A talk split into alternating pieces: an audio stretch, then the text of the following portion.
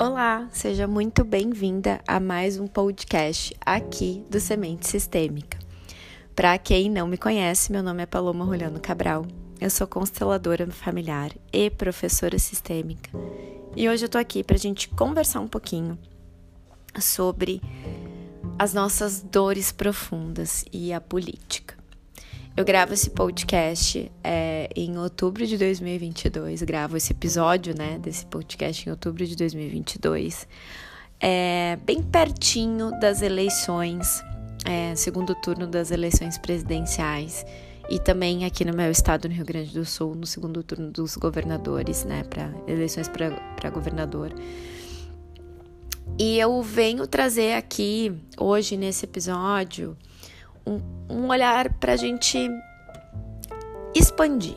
Expandir um pouco a consciência, expandir é, o momento que a gente está vivendo, para que a gente possa conseguir começar a olhar para as eleições de forma sistêmica também. Qual que é a ideia aqui?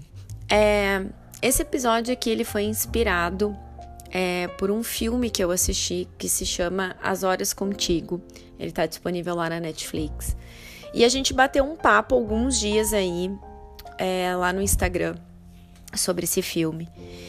E no filme fica muito claro, né, o quanto que a gente é motivado pelas nossas dores uh, a ter escolhas políticas ou possibilidade dessas escolhas, o quanto que muitas vezes os medos que a gente está carregando fazem com que a gente tome decisões e milite por essas decisões.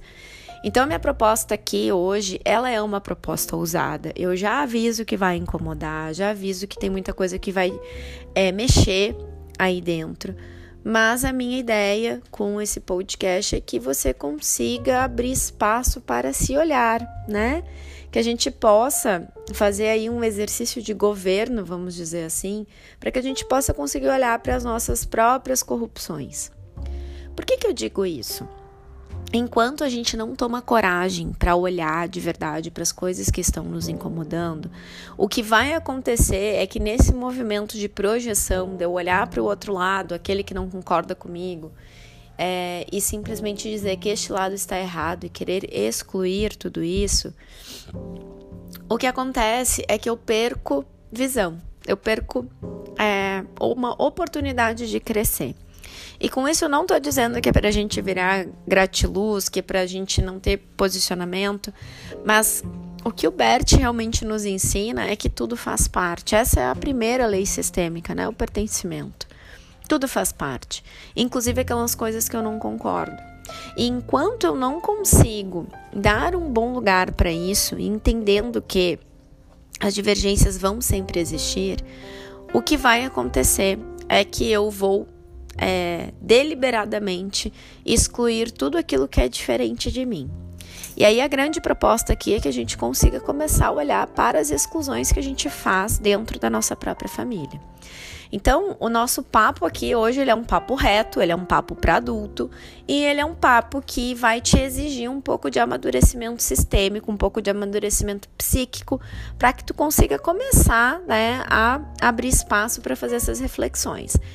Então, é, o que eu quero é que a primeira coisa que, que tu traga assim nessa reflexão, e já te peço de antemão que depois que tu terminar de ouvir o podcast, vai lá no Instagram, conversa comigo, me diz quais foram as tuas, perspe as tuas perce uh, percepções, as tuas perspectivas, para que a gente possa ir construindo esse pensamento, sabe? A gente está vivendo uma polaridade tão grande nesse momento que o meu trabalho ele é um trabalho para aproximar. É, o Bert tem um, um dos livros dele, aliás, todo o trabalho dele é esse, né? Mas no livro Conflito e Paz, é, ele trabalha muito profundamente sobre é, a consciência de unificação. Da gente conseguir chegar a um ponto de entender que existe esse movimento de pacificação muito profundo, onde sim existe um lugar onde é, os agressores e as vítimas conseguem se encontrar. Só que para a gente conseguir chegar nesse ponto, precisa de muito trabalho. A gente precisa conseguir é, a, olhar para essas dores, chorar essas dores e em algum momento começar a abrir mão e entender que no outro lado também existe um ser humano. Então essa é a grande proposta aqui, por isso que eu disse que é uma proposta ousada, por isso que eu disse que é uma proposta que é bem possível que vai incomodar. Mas a ideia é que vamos partir do princípio, do eu, né? Qual que é a ideia? Eu quero que tu traga dentro de ti, tu pode até anotar aí nesse momento, Quais são as tuas maiores dores? E vamos trazer um pouquinho para política, tá? Escolhe aí o teu lado, né? Esquerda, direita, não importa. E eu quero que tu anote aquilo que mais te incomoda do outro lado.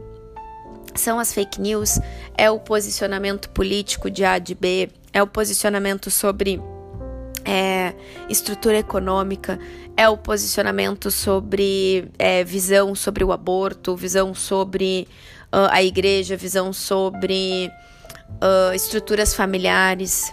Qual, o que, que é que realmente te incomoda? Seja verdadeiro, esse exercício é para ti, né? Esse exercício não é para mim, eu já fiz o meu. Esse exercício aqui é para ti. Pensa sobre isso. O que, que é que realmente te incomoda? E agora, depois, né, que tu anotar, destrinchar sobre isso, eu quero que tu pense, como que isso me afeta? Qual é a minha estrutura familiar? De alguma forma, essa política afeta a forma como eu vejo a vida? Afeta, me afeta diretamente? E se sim, qual é a minha parte nisso?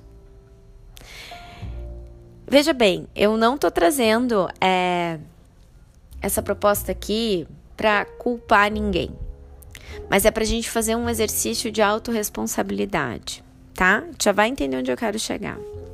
A partir disso, a partir desse olhar, né? Eu quero que tu pense tudo isso que te incomoda no olhar político, é, do posicionamento que tu não gosta, que tu não aceita. Tem alguém na tua família que pensa mes dessa mesma forma? Se sim, quem é essa pessoa? Se sim, o que tu esperava dessa pessoa? E no mais profundo é para essa pessoa que tu precisa olhar. O Bert tem algumas, é, algumas frases nesse mesmo livro que eu comentei aqui, O Conflito e Paz, que ele diz que ele não faz declarações políticas, porque na política é, existem outras forças uh, que são exercidas, né? E a minha ideia aqui também é, é justamente essa. Me, nesse momento me posiciono exatamente com, como ele. Eu não estou trazendo aqui quem está certo, quem está errado. A minha proposta é que você consiga ampliar o seu olhar, que você consiga entender quem dentro de ti você ainda está excluindo. Que você consiga olhar para o seu contexto, entender e fazer aí uma um raio-x de onde você ainda se sente uma vítima. E isso é só para ti. Isso é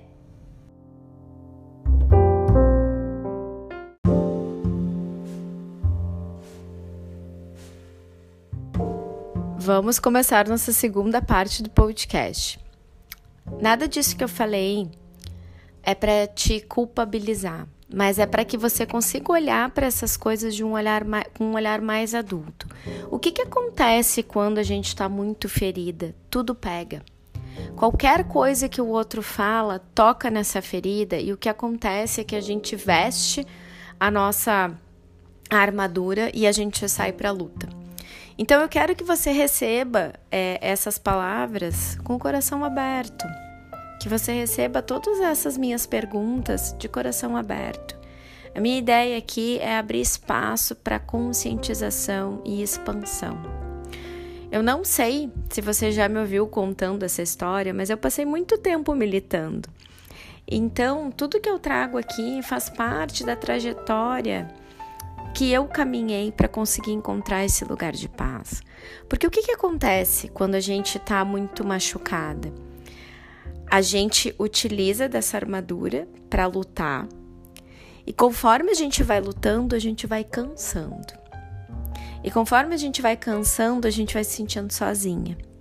E aí a ferida vai aumentando, aumentando, aumentando, aumentando, e chega um ponto que a gente não sustenta mais. Então, a minha ideia aqui é conseguir te mostrar uma outra forma.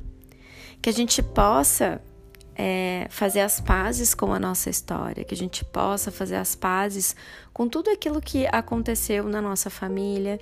E eu sei que muitas vezes o contexto não foi nada fácil, mas, e aí trazendo, né, o nosso grande mestre Bert Hellinger, o ponto de partida começa quando a gente diz um grande sim para tudo que nos aconteceu. Porque é nesse sim que eu consigo começar a trabalhar na realidade. Quando eu ainda tô lutando muito contra o passado, eu ainda não tô na realidade. Eu ainda tô numa ilusão psíquica e emocional de que eu posso mudar o que aconteceu. Então, esse primeiro grande sim, ele tem a ver com realidade, ele tem a ver com a gente olhar de verdade para essas dores, para esse passado, para que depois então algo possa ser feito. E esse possa ser feito também não é a gente sair e seguir é, armadas e seguir lutando, não é sobre isso.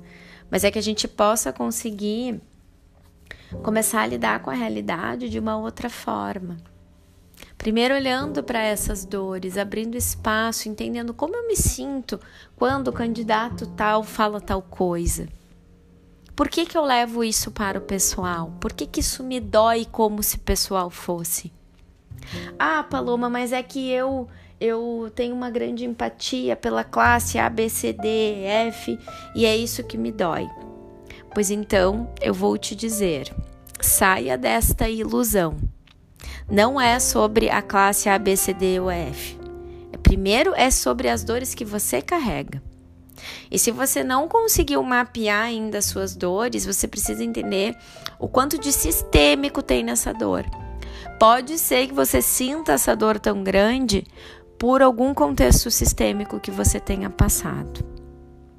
E aí isso vai abrindo espaço para que a gente comece a conseguir se curar e que a gente consiga enxergar os discursos de uma forma um pouco mais objetiva e não tão apaixonada. Essa paixão faz com que a gente fique cego. E aí nessa cegueira é que esses movimentos violentos começam a acontecer dos dois lados.